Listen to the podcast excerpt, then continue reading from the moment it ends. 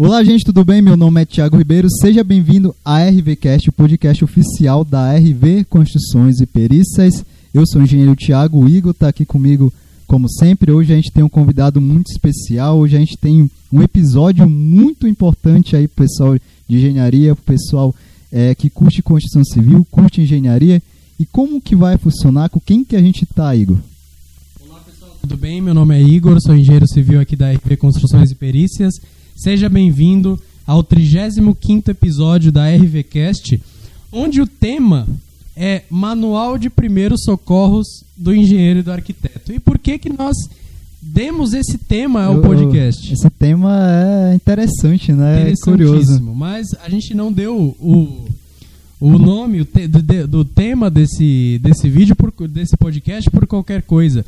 Porque nós estamos aqui com a ilustre participação do engenheiro Jarbas Prado de Francisque Júnior. Engenheiro Jarbas, como nós vamos citar aqui.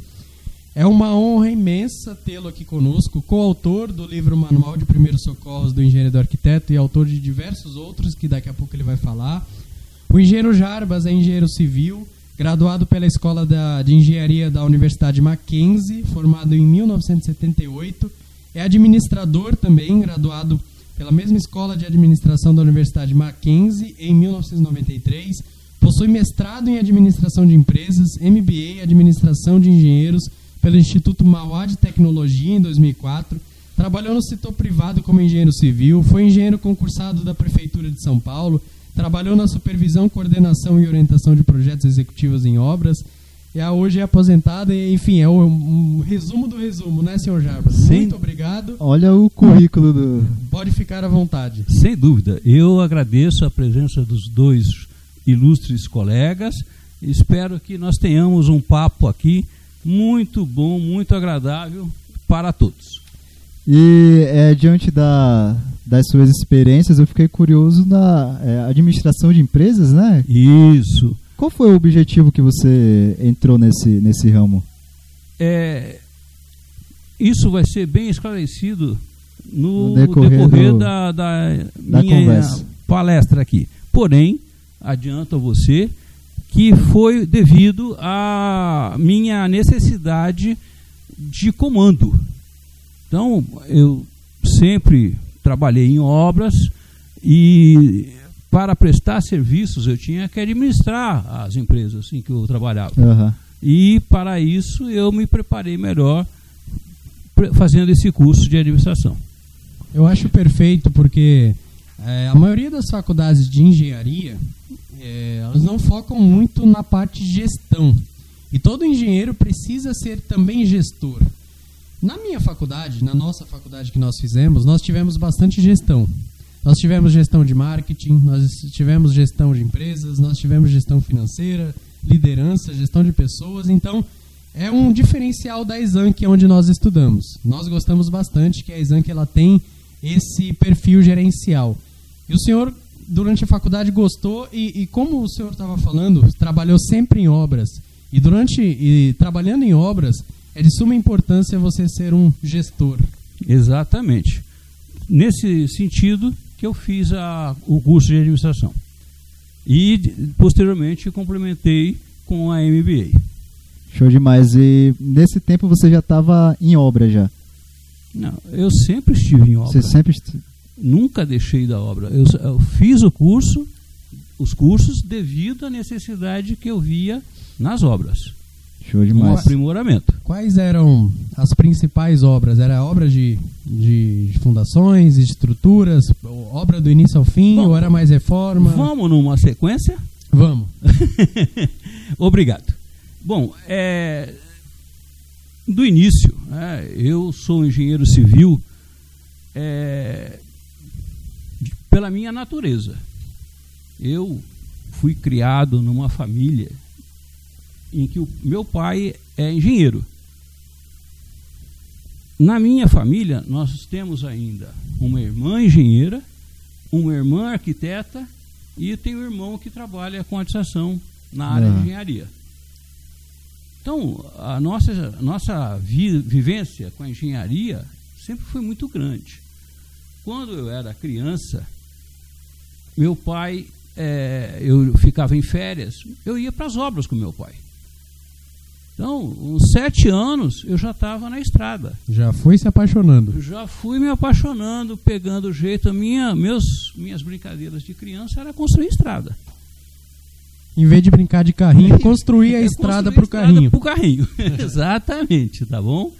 Então, é, desde esse tempo eu já trabalhava. Meu pai, toda a vida trabalhando com, com estradas também. E eu fui nesse caminho. Não tinha outra possibilidade para mim. Era o que eu vivia, que eu sabia, conhecia. Então, na, gostava na escola, também. gostava. Na escola, as, os colegas meus ficavam bem impressionados com o meu conhecimento sobre Aos sete obras. anos de idade já sabia como fazer estrada, já sabia mais de topografia que a metade da sala. Eu tenho uma passagem, deu com sete anos. Ah, meu pai estava já fazendo a capa de uma estrada. Naquela época, para fazer a capa da estrada, era por meio de penetração invertida. Não sei se vocês sabem o que é, mas é uma superposição de camadas de pedra e asfalto para poder ha- haver o pavimento. Naquela época, não havia equipamentos que distribuíssem a pedra uniformemente com a mesma altura. Tudo era feito manualmente.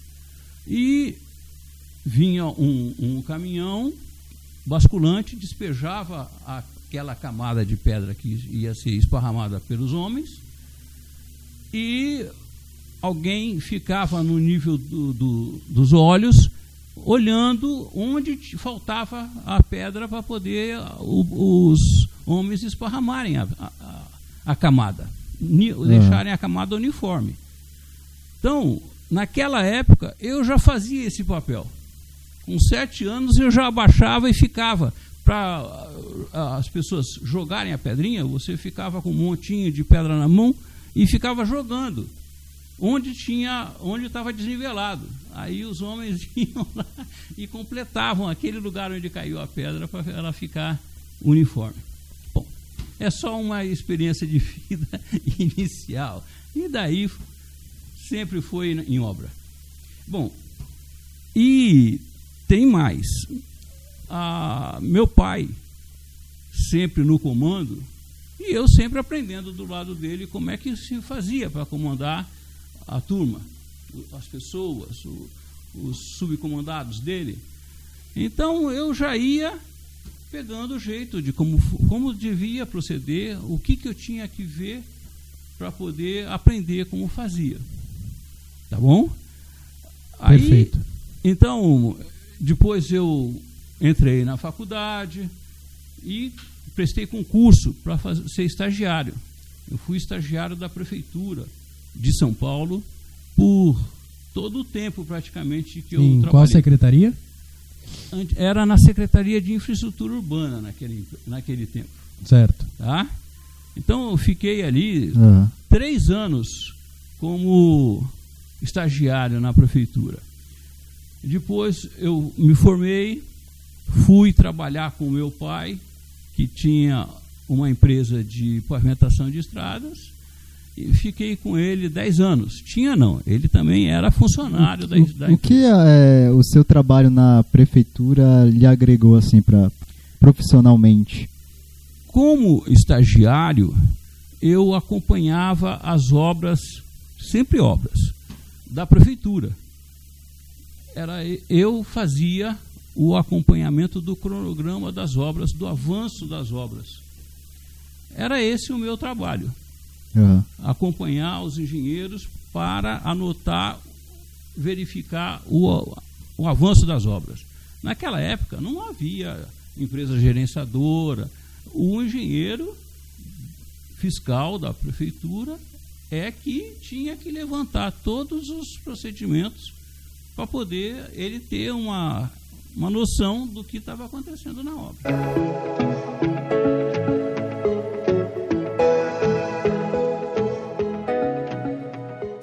É, o senhor atuou também na Secretaria de Habitação? Isso. Então, saindo da, da escola de engenharia, eu fui trabalhar em pavimentação. Trabalhei 10 anos construindo estradas. Depois, eu fui trabalhar numa empresa chamada Bralink, também construindo estradas, no norte do Paraná. E só então eu prestei de novo o concurso aqui na Prefeitura de São Paulo e fui trabalhar como engenheiro da Prefeitura. Ah, tá. Então, ah, na verdade, eu só trabalhei em quatro lugares. Era a Prefeitura, a Leão e Leão em Ribeirão Preto, a Bralink e de novo a Prefeitura de São Paulo. Só tive esses quatro lugares de emprego. E dentro da Prefeitura de São Paulo, eu procurei é, aprender muito, o máximo que eu pudesse. Sempre aprender foi uma, uma prioridade para mim. Então, para isso, eu, eu trabalhei em diversas secretarias da prefeitura, cada uma com sua especificidade. Então, eu trabalhei na secretaria da SEAB, Secretaria da Habitação da Prefeitura de São Paulo, onde nós construímos em área de favela. Então, as favelas de São Paulo eram urbanizadas com o nosso trabalho. Havia arquitetos e engenheiros, ambos nos juntarmos para fazer os, elaborar os projetos e construir as melhorias, as benfeitorias, melhorar a vida da, da, das favelas. Depois eu fui trabalhar na Secretaria da Saúde, na Secretaria da Saúde nós construímos hospitais, UBS, fazia a manutenção desses prédios. Então, cada um desses lugares tem um público. Cada um desses lugares era uma necessidade diferente. E eu fui aprendendo. Aí eu fui também para a subprefeitura do Jabaquara, trabalhei na Secretaria de Cultura, na Secretaria de Cultura da, da capital, eu montei uma palavra, uma frase que me marcou muito. Os livros não reclamam. Então, como eu tinha trabalhado com favela, com pessoas doentes, com médicos, na subprefeitura, com a população em geral, esse eu, eu sofria um grande impacto da necessidade humana.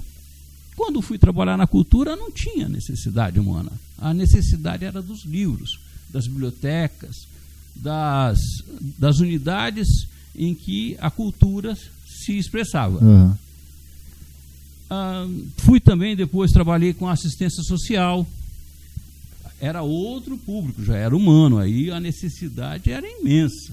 Aí era. Porque a gente trabalhava. Mas aí você, você fazia exatamente o quê? Trabalhava com obra? Com obra, obra? E, e, e, manutenção. Assim, é, eles meio que colocavam o senhor em várias áreas, assim? Como é que funcionava? É, tudo na prefeitura funciona em cima de uma licitação. Ah, tá.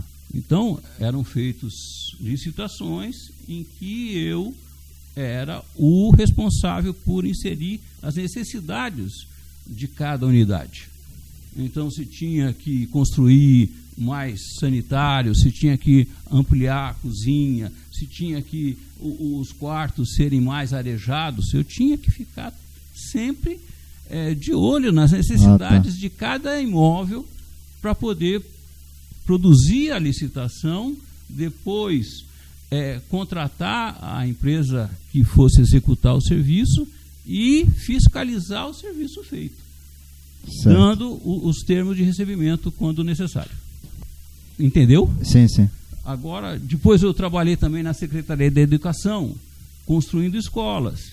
E, e fui também para o Verde Meio Ambiente, onde eu cuidava de parques e jardins. Lá era mais suave, não tinha tanta premência com a necessidade de problemas humanos.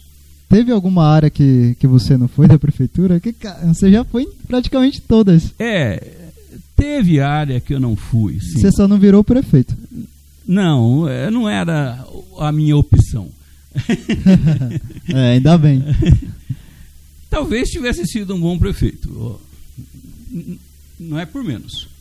Mas é, eu não trabalhei, por exemplo, com merenda escolar. Nunca. Caraca, mas também. Cozinha, não... a, a, a, a, criação de cozinhas, assim, armazéns para ah, tá. produzir a, merenda escolar, eu nunca trabalhei. Mas também, né? É, essa, essa não deu bem, tempo. Bem específico também, né? essa não deu não tempo. Não deu tempo. Fora isso. Fora isso, eu mexia com tudo. É legal que você vai ganhando experiências em, em diversas áreas, coisa. sabendo o que compromete e como resolver os problemas. Então, o apoio que eu oferecia na licitação era, por exemplo, elaborar o memorial descritivo das obras, o que, que tinha que ser feito, é mandar elaborar os projetos, cobrar uma posição mais adequada do projetista em relação às necessidades que eu sabia que existiam para a população. Então, a, e o comando, né, esse comando, tanto como funcionário como é, é, gestor da, das obras da prefeitura, é, eu sempre procurava utilizar o mesmo sistema de vida minha, meu. Então, eu sempre procurava é, é, ritmo, uhum. eu sempre procurava é, disciplina, que todos tivessem uma sequência adequada do trabalho. E que todos tivessem conhecimento do que estavam fazendo. Essa é uma recomendação é, que eu admito ser de suma importância para todos os que vão ser gestor de alguma obra. Ritmo, disciplina, conhecimento. E conhecimento, exatamente. Então, dentre toda essa sua vasta experiência que o senhor teve em várias áreas de conhecimento, várias áreas de atuação, qual foi a área que o senhor mais se interessou? Porque, é claro, a gente acaba se apaixonando pela engenharia e acaba gostando de várias coisas, mas eu sei que tem uma ali que, que, que chama mais a nossa atenção, né? E qual foi? Na verdade, para mim, o que eu gostava de fazer era estradas. É, foi o meu início de conhecimento de, da, da engenharia e realmente era o que eu mais apreciava fazer. Tá bom? Agora, mas eu não descarto, por exemplo, estar no comando, para mim sempre foi muito fácil. Para mim foi muito bom. Eu nunca tive dificuldade de estar no comando do sistema. Então, na área da habitação, eu tinha muito desse trabalho de comando. Uhum. É, porque eu tinha uma equipe de engenheiros e arquitetos que é, me auxiliavam na, nos, nas ações que eu tinha que tomar como é, coordenador das obras da prefeitura. Perfeito. Então, cada momento tem a sua singularidade. Eu sei que a gente vai, vai falar dele daqui a pouco, mas o senhor só dá uma licença, porque porque a área de estradas ela está intimamente ligada à topografia. Sem dúvida. E este seu livro aqui, ABC da Topografia, um dos livros mais utilizados aí nas universidades brasileiras e até fora do país também, é muito bom esse livro, recomendo a leitura para todos que estão, que estão ouvindo. ABC da Topografia com Manuel Botelho, com o senhor e com o engenheiro Lírio. Exato. Então era só para fazer um, um parênteses assim, eu sei que a gente vai falar dele um pouquinho mais daqui a pouco. Tá bem. Bem, então, como orientação geral para os arquitetos, engenheiros que estejam nos ouvindo, é, eu gostaria e, e, se me permitem, oriento que as pessoas saibam delegar poderes aos seus subordinados, dentro do limite da competência de cada um. A pessoa precisa saber o que ela deve fazer ou não deve fazer. Então, se fosse dar um conselho para um engenheiro recém-formado, um arquiteto recém-formado, era esse. Um deles. Um deles. Um dos, uma das dicas é essa. A pessoa tem que saber delegar poder. Você não consegue fazer tudo ao mesmo tempo. Você tem que ter a ajuda de outras pessoas dentro da sua profissão para poder prosseguir e crescer. Mas o, o que você recomenda para atingir esse objetivo? É você chamar um profissional e tentar capacitar ele, ensinar, ou chamar um profissional já formado com essas habilidades? Cada caso é um caso. Se você puder ensinar alguém, é maravilhoso. Nós estamos aqui para ensinar, passar é. o nosso conhecimento para os outros. Se você puder ensinar, ótimo.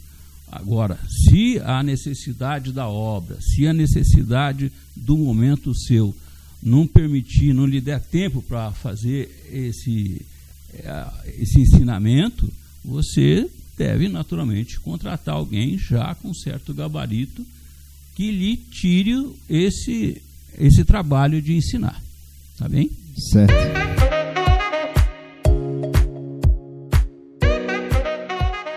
Porque eu, na minha opinião, assim, é, muito, muitos engenheiros e arquitetos é, têm uma, uma certa facilidade com gestão, com liderança, gestão de pessoas, delegar tarefas, outros já não. Já são mais frios e calculistas, como dizem. Né? Então gosta de ficar no escritório fazendo cálculos, fazendo projetos, não tem mais, não tem muito essa versatilidade. Essa versatilidade de saber gerir uma obra, por exemplo, gerenciar uma obra. Então, é, o que o senhor tem a dizer para essas pessoas? Normal? Sem dúvida. A gente, cada um tem que fazer aquilo que sabe fazer melhor. Cada um tem que saber se conhecer para executar um bom serviço. Se a pessoa gosta de cálculo, gosta de é, é, trabalhar no campo, ele pode ir se direcionar para essas áreas. Tem que procurar se direcionar para essas áreas. Se a pessoa tem uma facilidade de comunicação, empatia, pode ir para a área de comando. Pode Sim. e deve ir para a área de comando. Mas isso é um dom. Assim como é um dom ensinar. Assim uhum. como é um dom tocar piano. As pessoas têm uma certa tendência a obter com mais facilidade esse ganho. Perfeito. Tá bem? Eu espero que todos os, os estudantes de engenharia e arquitetura tenham prestado bastante atenção. e saber que o Jarba disse. onde ele se, se dá melhor. Tem que é, saber. Tem que testar, né? Porque o pessoal sai da faculdade com essa cabeça mais de ir para obra, né? E nem todo mundo tem essa, como você falou, esse dom. Exato. Eu acho que é o certo é ver aonde onde ele se dá melhor, onde se ele se adapta melhor, leva um tempo. Quando fala em engenharia civil, já pensa em obra, mas não é só isso. Não, Tem absolutamente. Inspeções, perícias, como a gente faz, cálculos, projetos. Há uma infinidade de ações muita coisa, que as pessoas coisa. podem tomar. Docência. Ah, uma infinidade de. Vocês que são de Santos podem até trabalhar, o, o civil pode até trabalhar nas docas. Nas docas. Fazendo uma fiscalização. Sim. Então, é, é, a vida é maravilhosa. Ela nos proporciona muitas oportunidades. Agora a pessoa tem que saber aproveitar, tem que estar aberto para aproveitar. Mas você ouviu bem, né? É doca, não é dom doca. É. Ouviu bem aí. Certíssimo. Bom, eu não sei porquê, mas vamos continuar, vai. Então, os comandantes de qualquer obra, de qualquer situação, eles precisam orientar e ensinar os seus comandados antes de iniciar a obra, para poder depois cobrar. Não adianta você jogar um engenheiro para calcular um prédio com economia se ele não sabe fazer isso. Tem que pedir para fazer como você acha que tem que ser. Ou tem certeza? Não acha, tem certeza como tem que ter. Tá bom? Um arquiteto tem que projetar uma casa, mas para quem é essa casa? Para um, um favelado? Ela não pode ser uma mansão. Tem que ter as suas limitações. Então, tudo isso as pessoas têm que orientar. Quem está no comando tem que saber Uhum. orientar. Perfeito. Senão, não vai dar certo. Certíssimo. É, outro item também que eu considero muito importante é saber agradecer. Agradecer a todos os que estão ao seu lado. Sempre. Agradecer e sempre parabenizar. Obrigado, engenheiro Jarbas, por aceitar nosso convite e parabéns pela toda a experiência. É, isso espero que seja para vocês um exemplo, porque a vida humana exige isso. Todos nós ficamos satisfeitos se nós somos, temos o trabalho reconhecido. É, às vezes não é nem reconhecimento que muita gente acha de dinheiro, né? Ah, um salário maior. É só você falar para alguém, cara, parabéns aí e tal. É, justamente, você tem que, é, po- podendo, eleva a pessoa que está do seu lado e eleva essa pessoa junto à direção da empresa, se for o caso, para que ela possa receber os benefícios desse trabalho que ela executou, bem feito, com remuneração. Eu não lembro em qual livro que eu li, mas dizia que se você é um, se você pensa que é um líder que, que quer subir sozinho e não leva pessoas junto com você, então você não é um líder. E É, com impactou certeza. essa frase. Com certeza, essa é uma verdade insofismável. Você tem isso na sua mente, tenha isso sempre na sua mente. Jamais você vai conseguir crescer sozinho. Você é nada sozinho. Exatamente. Todos nós dependemos uns dos outros para crescer. Perfeito. Tá bom?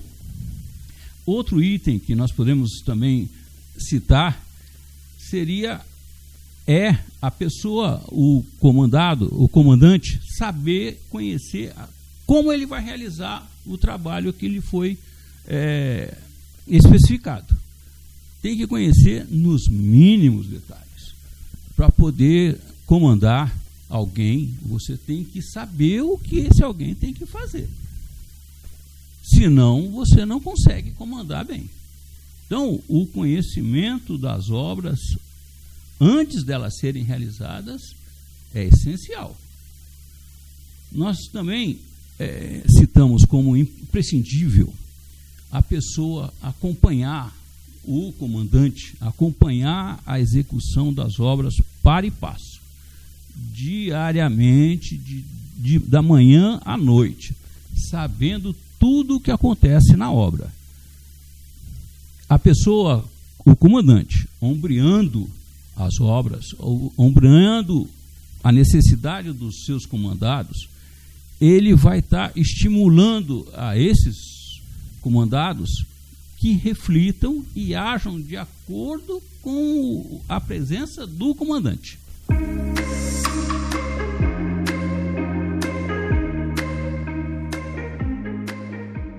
Em relação a, não sei se você fazia isso, é ouvir mais os funcionários e tal, ver a opinião deles que está acontecendo ali. Você, qual é a sua opinião em relação a isso?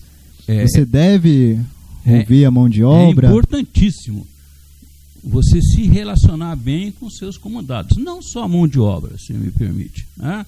Então, um, um- um- arquiteto que esteja projetando, um engenheiro que esteja calculando, você, ele fala, se ele falar para vocês, se eles falarem para você que de um determinado tipo de ação é melhor, você tem que ouvir. Você Certo. tem que aceitar.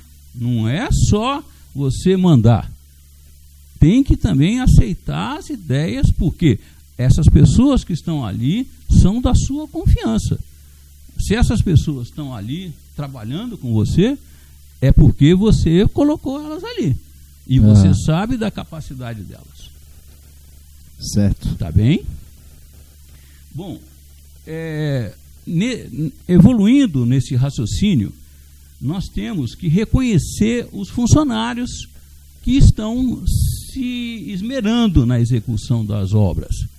E esse reconhecimento, como eu já falei, é uma valorização junto aos colegas dele e junto à direção da empresa. Tá bem? Ah, Para isso, você tem que sempre estar tá conquistando a confiança dos seus funcionários. O que você fazia para atingir esse objetivo? Durante a execução, você falava alguma coisa para reconhecer? Não. Era a visão que você tem da obra e do, da ação que cada um toma. Dependendo da atitude que os funcionários tomam, você sabe onde ele quer chegar. Não é falando, não. É atitude. A atitude que cada um tem é imprescindível para que seja um, um, bom funcionário. Não adianta ele só receber ordem sua. Uhum. Se ele tomar a iniciativa para fazer algo, opa, aí tem alguém interessadíssimo nessa obra. Vamos valorizar essa pessoa. Certo. Aí você falava alguma coisa para ele? Sempre. Não falava... só falava para ele, como para os, os pares dele. Ah, sim. Legal. Entendeu? Uhum. Tem que ó, mostrar, incentivar os outros para que ajam como ele. Uhum. É um modelo. É uma pessoa que a gente pode acompanhar. E quando você via um funcionário que não trabalhava direito, é, é, enrolava muito, como você agia né, nesses momentos?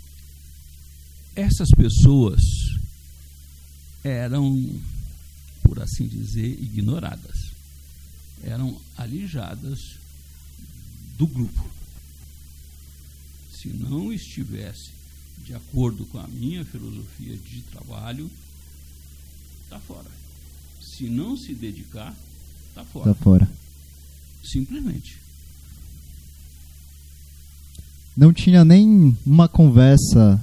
Não, naturalmente que tinha uma explicação. Uhum. Sempre a gente explica tudo na, a nossa função é conhecer e transmitir o que a gente sabe. Certo. Explicar com honestidade, uhum. com é, é, conhecimento de causa o que você está fazendo. Tá Certíssimo. É ética, profissionalismo no, no trabalho.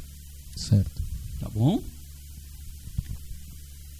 Mesmo porque você tem que saber reconhecer também as limitações de cada funcionário. Você tem que saber até onde esse funcionário tem competência, tem energia, tem conhecimento para chegar. Isso é muito importante. Não adianta você pedir para o funcionário construir um foguete para a Lua se ele não tem essa competência. Uhum. Tá bom? Você tem que saber, opa, esse não, esse sim, esse não. E, naturalmente, com o, o, os anos, você forma até uma equipe. Era o que acontecia isso na, comigo na prefeitura. Para onde eu ia, eu levava os, os engenheiros e arquitetos, quando eu podia, naturalmente, quando eu tinha essa liberdade, para trabalharem comigo, que eram os meus parceiros. Eu olhava, eles já sabiam o que eu queria. Isso é importante, né? Porque o serviço até anda mais rápido é, se flui, você já está. Flui, tá avança com naturalidade. Sim. Está tá entrosado ali já. É. Então, é claro que não, esse, essa informação não cabe só para engenheiros velhos, assim como eu. Cabe para engenheiros novos também. Se vocês que não tem uma equipe de engenheiros, mas tem uma equipe de mestres, mas tem uma equipe de pedreiros, que vocês sabem, já, ou, ou têm uma ideia do que cada um faz, tudo bem. Agora, se não tem, tome cuidado para não mandar fazer o que a pessoa não é capaz. Perfeito. Tá bom? Bom, é, Jarbas, é, eu adoro um livro de sua autoria, que é o Manual de Primeiros Socorros do Engenheiro do Arquiteto. Né? É, porém, a gente sabe que o senhor tá, é, é coautor do, do livro no volume 2. Né? O volume 1 um está só o Manuel Botelho, inclusive nós gravamos com ele é, recentemente, o antepenúltimo, não, penúltimo podcast. É, e aí o senhor veio no, no, no livro como coautor, Manual de Primeiros Socorros do Engenheiro do Arquiteto, no volume 2. Queria saber como foi essa sua entrada neste livro, nessa obra, que eu recomendo a leitura para todos. Eu vou mostrar aqui novamente. Eu trouxe, eu trouxe ele ali na minha mochila para depois o senhor dar uma, uma, uma dedicatória, se for possível. Naturalmente é, que sim. Muito bom esse livro. Este livro, tanto volume 1 como volume 2, é, deve, deve, todos os engenheiros e arquitetos e estudantes dessas disciplinas deveriam ter. Bom, até porque é... é o manual dos primeiros socorros. É o manual de primeiros socorros como este podcast. Tem que estar tá na, tem que tá na mochila. como foi a sua entrada neste, nesta obra, que não é obra do que já vemos falando, é obra Não é obra de engenharia, é obra educacional. Isso. Bom, é é obra que faz obra, né? É obra que faz obra, orienta Opa, como fazer a obra. Exatamente. É, respondendo a, a, seu, a, sua questão, eu vou fazer um, um pequeno histórico. Né? Eu, eu, conheci o professor Manuel Botelho no século passado. Ele estava escrevendo um Você fala século passado, é ironia ou foi século passado mesmo? Não, na década de 90 do, do século passado. É que a gente usa esse termo, né, século passado, para dizer que está muito longe, mas uh, de fato foi século passado. Nós nascemos no século é, passado. Bom, então, é, eu, nós tínhamos, eu e o Botelho, nós temos um, um amigo em comum, e o, o, o Botelho estava escrevendo um livro com esse amigo comum. Tinha, me relacionava muito com esse amigo comum. E esse amigo comum me Quem é pediu, esse amigo comum? Geraldo. Geraldo. Geraldo de Andrade Ribeiro Júnior. Eles fizeram o livro Manual de Hidráulica. Eu tenho ele aí, depois, se você quiser ver, eu te mostro.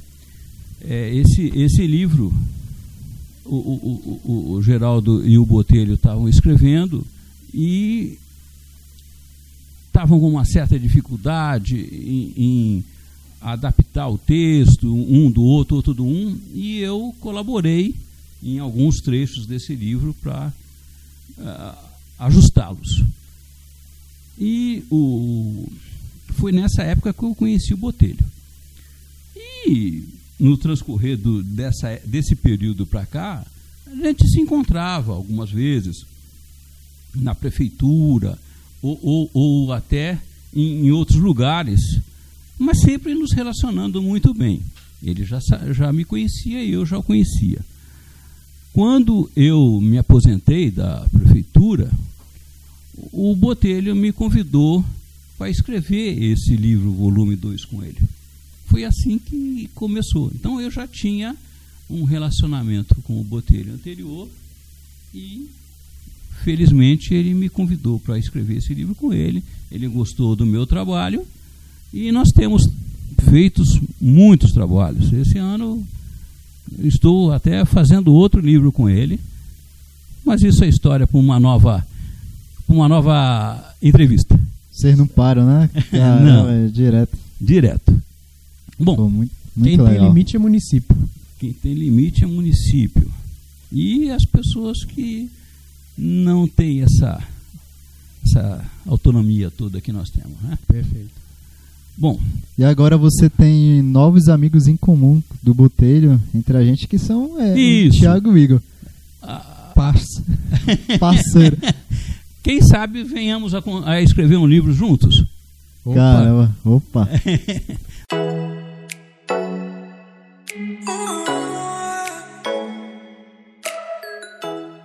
Então, é, eu, conforme o, o Igor, Igor falou, falou, né, eu escrevi o Manual dos Primeiros Socorros do Engenheiro e do Arquiteto, eu escrevi junto com o, o Botelho e com o Lírio o ABC da topografia. Que eu comentei anteriormente, que é a, a Bíblia da que topografia. tem sido, felizmente, é, é, um sucesso comercial e didático. Tá bom? Desejamos cada vez mais e mais sucesso, porque o livro é realmente muito bom. Escrevi com o Lírio três livros sobre loteamentos. Um especifica como projetar em determinada área um loteamento. O outro especifica como é, colocar na, em prática os- o projeto, ou seja, é, pavimentar, subdividir em lote, colocar toda a infraestrutura urbana necessária nessa área.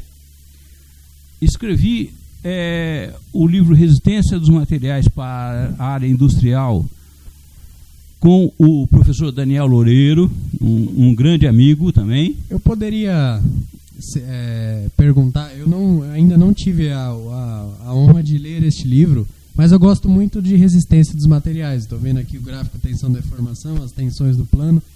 Mas é, o senhor comentou que é a resistência dos materiais na área industrial. Isso. Qual, qual que seria essa aplicação É- na área industrial? É a aplicação na, na engenharia é, de produção. Então, a da, gente da vai resistência dos materiais para a engenharia de produção. Então nós vamos lidar mais com resistência de materiais envolvendo peças, Isso, justamente. soldas, Exato. né? Mais ou menos nessa é nessa linha de campo. ação. Entendi. Calcula-se muito para a, a utilização de, do metal, dos metais. Entendi, Tá entendi, entendi. E como você tem é, ideia para para o título do livro? Como é que você ah você vê uma demanda para escrever um livro ou você gosta e vai e escreve? Como você faz isso? Esse caso foi mu- muito específico. Né? Nó- Nós conhecemos o, o professor Daniel Loureiro e ele é professor de resistência dos materiais. Ah. Ele tinha essa necessidade de escrever um livro sobre resistência dos materiais, que era a matéria que ele ministrava. Ministrava e ministra até hoje, naturalmente. Mas ele não sabia como escrever, o que escrever ou como escrever. Então, nós nos juntamos a ele, ele nos procurou, não é? Nos juntamos e eu fui vendo com ele o que, que ele ministrava, qual que era a- a- a- as premissas que ele tinha. Aham. E a partir daí nós fomos desenvolvendo o trabalho em conjunto. Eu escrevia, passava para ele, ele, ele com- complementava, me devolvia e esse, essa bola que ia e voltava virou, viraram esses livros. Show demais. Eles sempre, pelo, que eu tô vendo, você contando as, as histórias, eles sempre procuram você, que eles não estão sem caminho. Aí vamos chamar o Jarbas aqui. É, na verdade, o, o, o Botelho não, né? O Botelho tem o caminho. Foi o Botelho que me apresentou a esse mundo, praticamente. Tá? Então, o, o, o Botelho também tem, também tem excelentes ideias. E eu o complemento Aham. com o meu conhecimento. E nós fazemos essa, esse, esse produto todo para os estudantes. E essa junção dá muito certo, né? Tá ajudando muita gente. Tem dado. Aliás, parabéns pelo trabalho. pa- Tá excelente é, tudo que você tá fazendo. Tá, ajuda muita gente. É, é, eu sou muito uma pessoa muito aberta, muito franca. Procuro ser muito aberto, muito franco. E a, a minha é, a minha facilidade de comunicação com as pessoas é, é, há uma empatia muito grande sempre. Então fica fácil da gente se unir e Aham. criar algo novo, Perfeito. tá bom? É, deu para reparar que, no, no- inclusive, nossa recepção aqui por parte dele e da sua querida esposa foi perfeita, foi sensacional. Gente muito, gente muito gente boa. Ora, todos os que vêm a mim são muito bem recebidos. A mim, a minha esposa, naturalmente. Eu sozinho, como eu disse para vocês, eu não sou nada. Certo. E este aqui, Então a gente vai vir mais aqui. resistência dos materiais para, aberta. para a área industrial novamente, é outro volume? É outro, outro volume. Aqui eu- nós fizemos o primeiro volume, é um material didático introdutório Ah, tá. Entendi. e o material didático prático. Certo. Então, E eu tô vendo um em, Mas, em ó, cada um deles, carregamentos aí. é, em cada um deles é, é, trata de um embasamento, né? o introdutório trata de um embasamento teórico, já o segundo trata de um, um- da aplicação desse embasamento. Certo. É um complemento. É um complemento. Tá bom? É, eu a resistência dos materiais na faculdade é, é muito é muito divisor de águas. A gente que entra na, na faculdade de engenharia chega na matéria de resistência dos materiais, conheço muitos que desistem, que é o divisor de águas da, da engenharia. Passou pelo resistência dos materiais, você se forma. Bom, não, não acredito que haja tan- eh, essa, esse divisor de águas tão profundo assim como você fala, mas realmente é uma matéria muito difícil. A pessoa Punk. precisa se dedicar a conhecer profundamente para poder saber alguma coisinha. Sim. Se não se dedicar, não estudar, não fizer os exercícios devidos, não consegue aprender, não consegue entender como funciona. Tá bom? Certo. E ago- agora eu estou escrevendo uma série que, relacionada a catálogo. É um catálogo de equipamentos públicos e privados, imóveis e imóveis. Essa série está sendo, para mim, um xodó. Estou fazendo com todo o carinho, com toda a dedicação. Esse estou trabalhando sozinho. Isso é uma coletânea das fotografias que eu tirei durante as minhas viagens. Então, a cada momento, a, a visão do engenheiro é diferente de uma pessoa que está passeando. Sim. Sim. Então, certeza. eu procuro. Vê um banco, vê de forma diferente. Vê um escorregador, vê de forma diferente. E é o que mais ou menos mostra o livro. Exatamente. Então, a cada, a cada viagem, a cada momento, eu procurava estar atento, procurava estar com os olhos abertos para ver o que estava sendo feito no Brasil e no mundo. Porque a gente só aprende vendo, conhecendo, se exercitando, trabalhando a nossa inteligência para conseguir evoluir. Tá bem? Qual foram os lugares que você visitou para fazer esse livro? Eu é, é, são fotografias do Brasil, naturalmente, fotografias da Itália, da França, Aham. da, da Suíça, ah, da Austrália, da Nova Zelândia, todos esses países que eu já viajei. Tá bom? Certo. Então, eh, já temos três volumes, todos os volumes eh, são, estão sendo produzidos de impressos e digitais, Legal. tá bom? E eu estou traduzindo também para o inglês. Ah, show demais. Então, se o, o estudante fora do Brasil quiser ler, também vai poder ah, abrir os olhos e, as e a mente com esse conhecimento.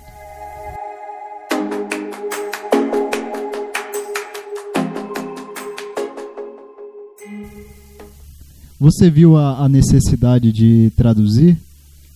Sim, é, é, para a- o Brasil, esse conhecimento é de difícil percepção.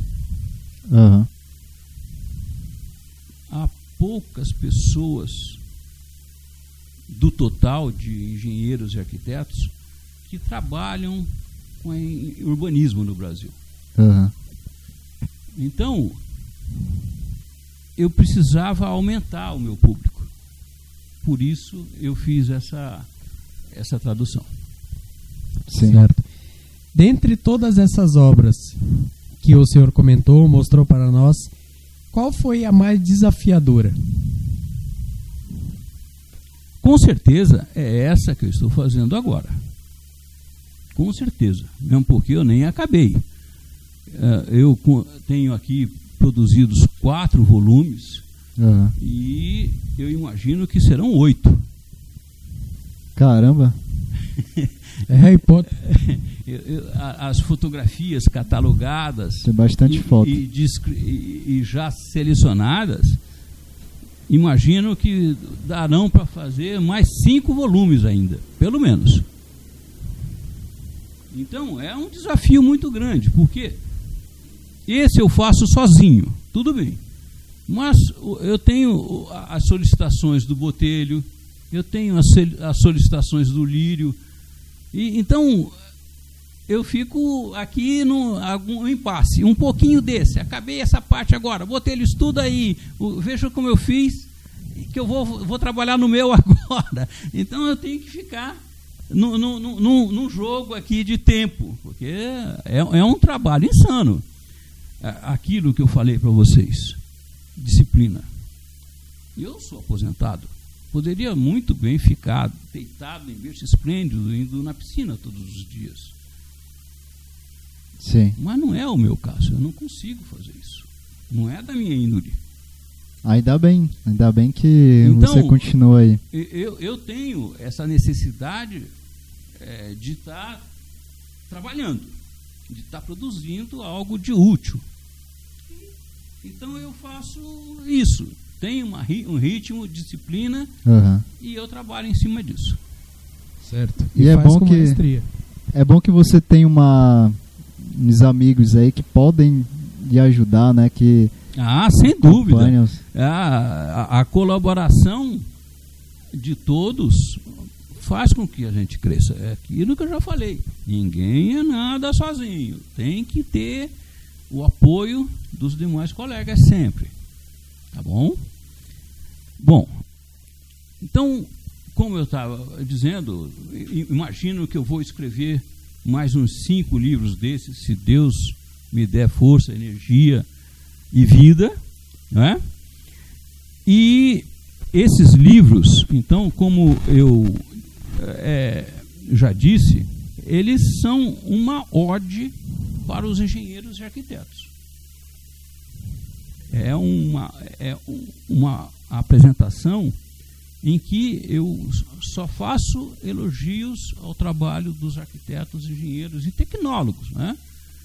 que disponibilizaram os materiais para que a gente tenha os equipamentos públicos e privados existentes hoje para a nossa disponibilidade.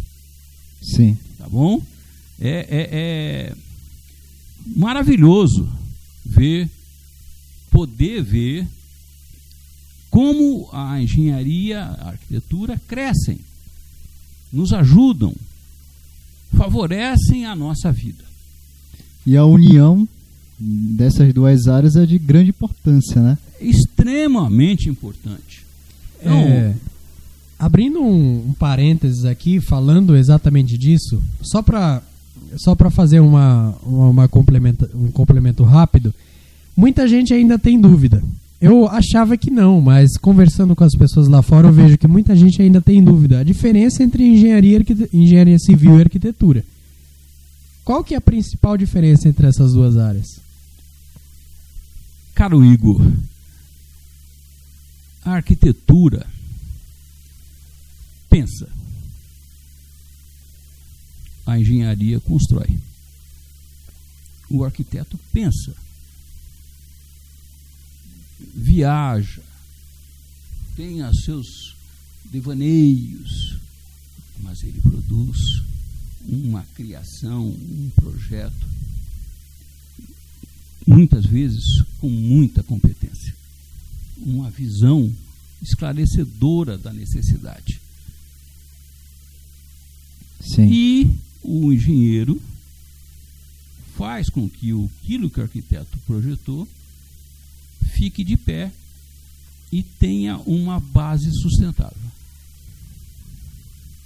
E você já já viu muita discussão durante sua sua carreira aí, que a gente vê muito isso em relação a engenheiro e arquiteto, essa discussão. O que você entende sobre isso?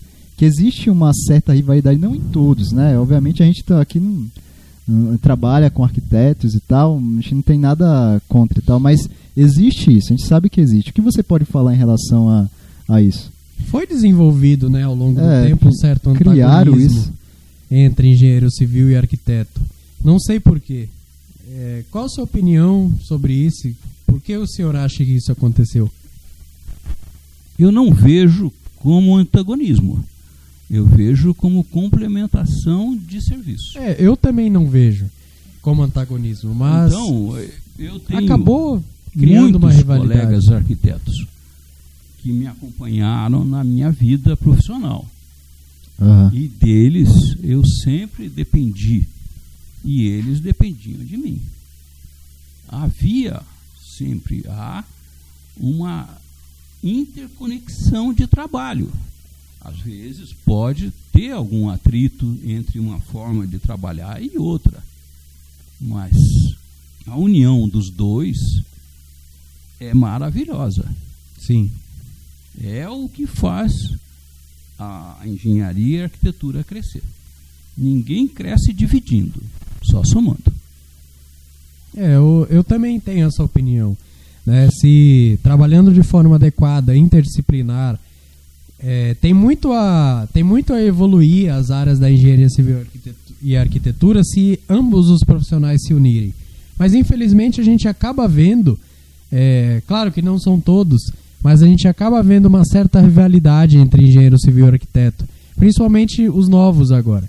É, então, é, queria que deixasse claro isso, que isso não poderia existir, né? Porque ambas as áreas elas podem se complementar muito bem, né? Claro, é, existem existem discussões, claro, todas as áreas vai existir. Tem que haver. Tem que haver para haver uma evolução, mas é, tem tem de haver essa união, né? Sem dúvida. Eu nunca senti esse problema, se me permite. Nunca sentiu? Nunca senti esse problema. Sempre, sempre, sempre a, a- a nossa complementação foi muito bem. Um- Foi um É, é. produto muito bom. Eu acredito que a gente, a gente vê isso mais é, durante a faculdade, hoje recém-formados, porque a gente mesmo não vê isso. Com profissionais de fato já experientes, engenheiros, arquitetos, a gente não encontra Não isso. existe isso. Né? Mas é, existe essa lenda, principalmente entre os estudantes, que quando a gente estava na faculdade, a gente ouvia muito isso, né? Mas quando você vira profissional, você percebe que não tem. Não e não existe. precisa. Né? Então, o pensar, elucubar, fazer com que aquele, aquela ideia esteja no papel, o arquiteto faz muito bem. Sim. O arquiteto é especial nisso. Agora, ele sente a dificuldade que nós sentimos de criar, de colocar o, o, o que ele imaginou de pé. Não só em, em, em projetos de arquitetura, em outras áreas também. A gente se, se depara com isso, tá bom? Isso é, é um raciocínio que serve para todas as áreas. Sim. Então, o civil não faz a mecânica, ou a elétrica, tão bem quanto o, o eletricista. Então, todos nós temos as nossas divergências profissionais, mas elas se complementam na medida que o serviço flui. Certo. Tá bom? Então, é, para finalizar, tudo bem? Tudo? É, eu queria é, indicar aos colegas Igor e Tiago que, se possível, convidem o engenheiro Lírio para uma entrevista nas, nas bases que nós fizemos hoje, que eu tenho certeza que ele será um exemplo muito grande, muito bom, de enorme competência para o trabalho de vocês. Com certeza. Tá bom? Vamos e chamar. desejo a vocês também, não é? Naturalmente, o pleno sucesso de tudo que vocês estão fazendo e me coloco aqui à disposição sempre que vocês tiverem alguma dúvida, quiserem saber a respeito de algum assunto, mesmo os polêmicos, estarei aberto a um diálogo franco, aberto e ético. Eu tô curioso para saber aonde esse livro vai chegar, hein? Eu acho que tem muita coisa. Volume 9, 8 que você falou? É, imagino que oito. Eu acho que vai muito longe. O, o, o quarto já está pronto. Não publiquei ainda. Aham. Então, engenheiro Jarbas, é, mais uma vez, nós agradecemos imensamente a sua participação na, aqui na RVCast. Foi, foi extremamente importante, foi muitos conhecimentos passados para os profissionais de engenharia e arquitetura e demais envolvidos e demais amantes da área da construção civil. Mais uma vez, muito obrigado. Muito boa a sua participação. Espero que no, nos, cada, cada vez mais no- nos, tornamos, nos tornemos colegas de profissão. Maravilha. Obrigado a todos. Então, é, engenheiro Jarbas, obrigado novamente, né? É muito legal conversar com engenheiros mais experientes e você com toda essa sua bagagem aí de livros, de, de, de serviço, que você trabalhou bastante obras, foi muito vantajoso a nossa conversa. Eu espero que você também tenha gostado de, de ter participado aqui da RVCast, que eu tenho certeza que a galera gostou. Sim, gostei muito. Vocês são muito é, caprichosos, atuantes e sabem o que vocês estão querendo e o que vocês vão fazer. Parabéns pelo trabalho. Muito obrigado. Então, gente, essa foi a RVCast 35 episódio aqui com o Engenheiro Jabas. Muito obrigado, até a próxima. Tchau.